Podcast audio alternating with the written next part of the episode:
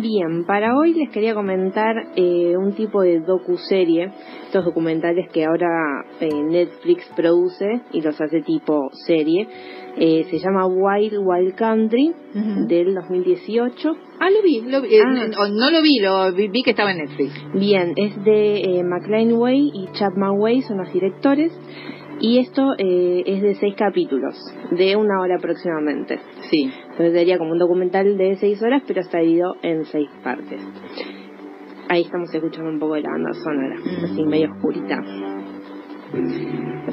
Esta historia va a girar en torno al indio Bhagwan Sri eh, Rajneesh. Ah, bueno. Sí, complicadísimo el nombre. Sí. Eh, pero es más conocido con el nombre de Hoyo. Ah, el famoso hoyo. Exacto. Ah, mira, sí. Sí. Eh, ¿Quién fue Hoyo? Para los que no lo conocen, él fue un líder de un movimiento espiritual de origen indio entre los años 70 y 80, más entre los finales de los años 70, eh, que fue la época en la que fue más reconocido mundialmente. Él eh, empezó como un profesor de filosofía, como un orador, como un crítico de, de Gandhi, de Buda, perdón, de los políticos, de las religiones, de las religiones institucionalizadas. ¿no? como el cristianismo, el hinduismo, eh, o también como es el islamismo. El islamismo, sí.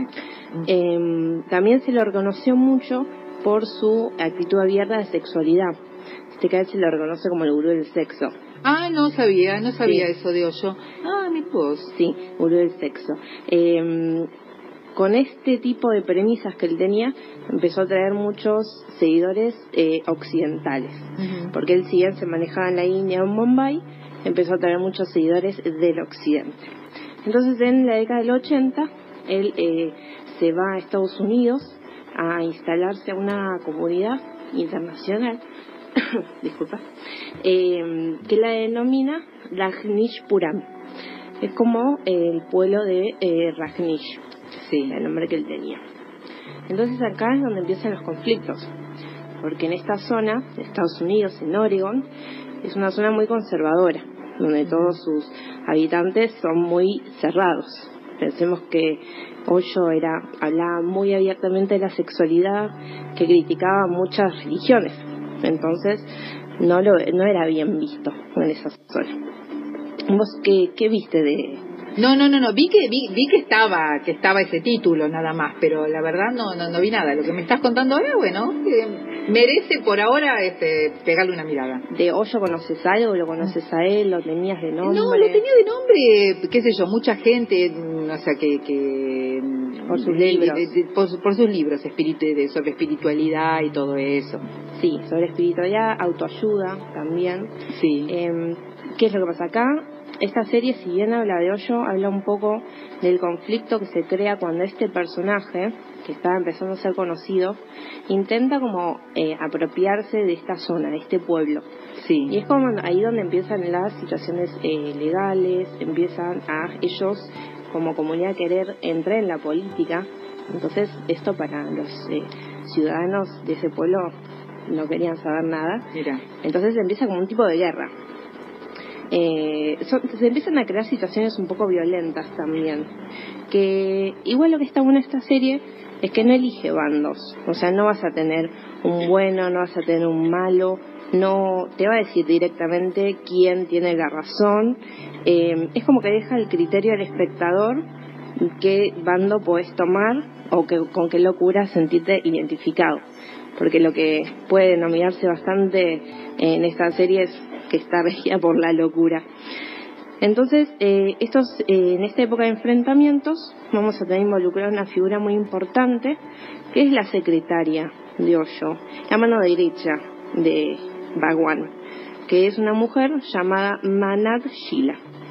Es una mujer bastante agresiva, bastante autoritaria, pero que es una fiel seguidora de Hoyo, es muy devota a él. Ella es quien toma las riendas de este movimiento, de este grupo muy grande, este un gran grupo de personas, que son personas que tienen bastante dinero, pero que son personas que viven con angustias, con culpas, y que encuentran en Hoyo, en Baguán, un amor libre y un tipo de terapia, entre comillas, para el alma. Entonces, así es como ellos empiezan a seguirlo y empiezan a formar este tipo de comunidad. Además de que, además del del sexo eh, y, de Hoyo, él también se era denominado como el gurí de los Rolls Royce. Ah, ¿por qué? Porque, muy gracioso, porque él, eh, si bien eh, seguía este día de amor libre, del alma, la espiritualidad, celebraba el consumo, celebraba los bienes materiales. Ah, mira vos, Hoyo, yo lo tenía en otro lado. No, esa es una de las características bastante llamativas de este tipo de líder, porque pensemos que casi todas las, religiones, o por ejemplo Buda o Gandhi, querían que los bienes materiales no tendrían por qué existir, era algo necesario. Bueno, Bhagwan barra Hoyo eh, aceptaba todo el dinero y todos los bienes posibles ah. para su comunidad y tenía muchos eh, automóviles Rolls Royce lo que en un momento quería tener 365 para poder usar no no te puedo creer. Uno por día de colores diferentes. sí eh, la gente iba y donaba todo su dinero y él se compraba túnicas y se se compraba autos y joyas. Era muy ostentoso. Mm. pero como que él definía que ese era su tipo de religión eh, que era diferente a todas las demás. Por eso también mucha gente lo seguía. Entonces, para mí acá hay un, punto de quiebre porque la verdad es que lo que te demuestra es cómo el alma humana es muy frágil, es muy maleable y lo fácil que es poseerla, romperla y después desecharla. Cómo él juega con todas estas personas que estaban desahuciadas, que estaban perdidas, que necesitaban un guía a quien seguir, que más o menos cumplían con los deseos propios y se sentían contenidos. Entonces él los utiliza. No solo él, más que nada la serie va un poco más con eh, esta mujer Sheila que, que toma las riendas de este movimiento. Eh, Oyo era muy reservado, no daba entrevistas, no hablaba con nadie. Era, es muy raro porque todos lo seguían a él, sí, pero no tenían contacto. Entonces, eh, es todo esto que sucedió realmente, o sea, es un hecho que ocurrió entre los, entre los 70 y los 80, eh, casi finales también, es eh, todo con un tono de oscuridad, eh, hay mucha ambición, hay mucha locura, como decía anteriormente, es muy raro, y esto lo que tiene interesante es que recopila una, tiene una recopilación extensa de archivos de la época, por supuesto, tiene entrevistas y además testimonios actuales las personas que vivieron esa época o que estuvieron dentro del movimiento. Entonces tiene un poco de thriller además porque cuenta con estos cliffhangers que son los que te dejan ahí al final del episodio queriendo saber qué viene. Es como todo este suspenso y de saber qué es lo que pasa con estas personas, con la política, con la religión, con los atentados, con la violencia.